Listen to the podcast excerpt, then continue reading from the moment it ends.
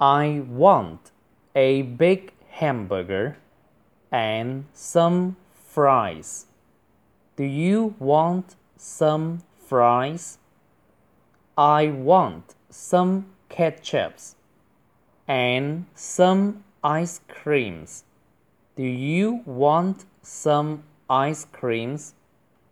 I want some nuggets and a cup of coffee. Do you want some coffee? Some, a cup of, a piece of. 看第一句，我想要一个大汉堡。I want a big hamburger。那个 want 是我想要啊。我们上了好几节课，我想要什么是 I want，必须要学会我要什么的英语哈。Hamburger 就是汉堡包，它的起名来源于德国一个地方啊，叫 Hamburger。And some fries，薯条的英语是 fries。啊，全称是 French fries，法国薯条。但其实呢，那个薯条是比利时发明的，只是当时美国士兵在法国吃了，带回美国，以为是法国薯条，其实是法国隔壁的国家比利时发明的。你可以说是 French fries，或者只说 fries fries。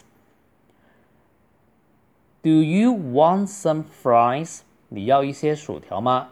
一些是 some，后面那个啊 fries。Do you want 是问别人你要不要？I want 是自己想。Do you want 是问别人你要吗？Do you want some apples？你要一些苹果吗？I want some ketchup。我要一些番茄酱啊。